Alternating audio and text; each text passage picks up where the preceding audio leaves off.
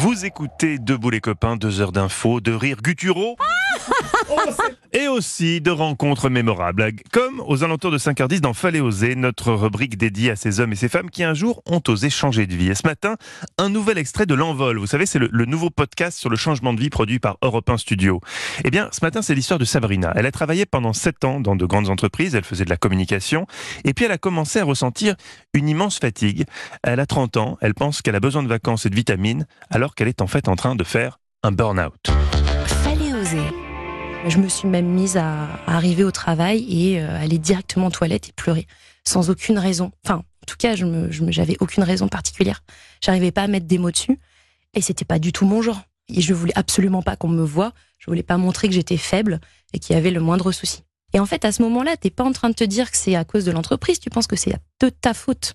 J'ai de la fierté. euh, je suis capable. Y a pas de raison. Donc tu fais. Tu cumules les heures et t'as de plus en plus d'heures. Je ne me reconnaissais plus en fait. C'est finalement un médecin qui va l'arrêter. Sabrina trouve alors la force de démissionner, puis elle part voyager. Oui, et quand elle rentre à Paris, elle découvre la drèche. C'est ce résidu de céréales qui reste après le brassage de la bière. Eh bien, elle décide d'en faire des nouilles.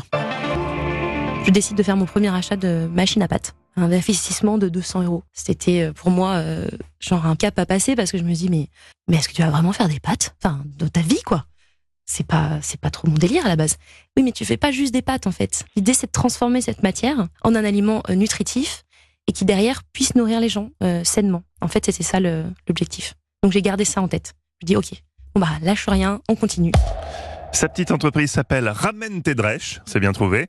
Et pour découvrir toute l'histoire de Sabrina, c'est facile, abonnez-vous hein, sur Apple Podcast par exemple. Il suffit de chercher L'Envol.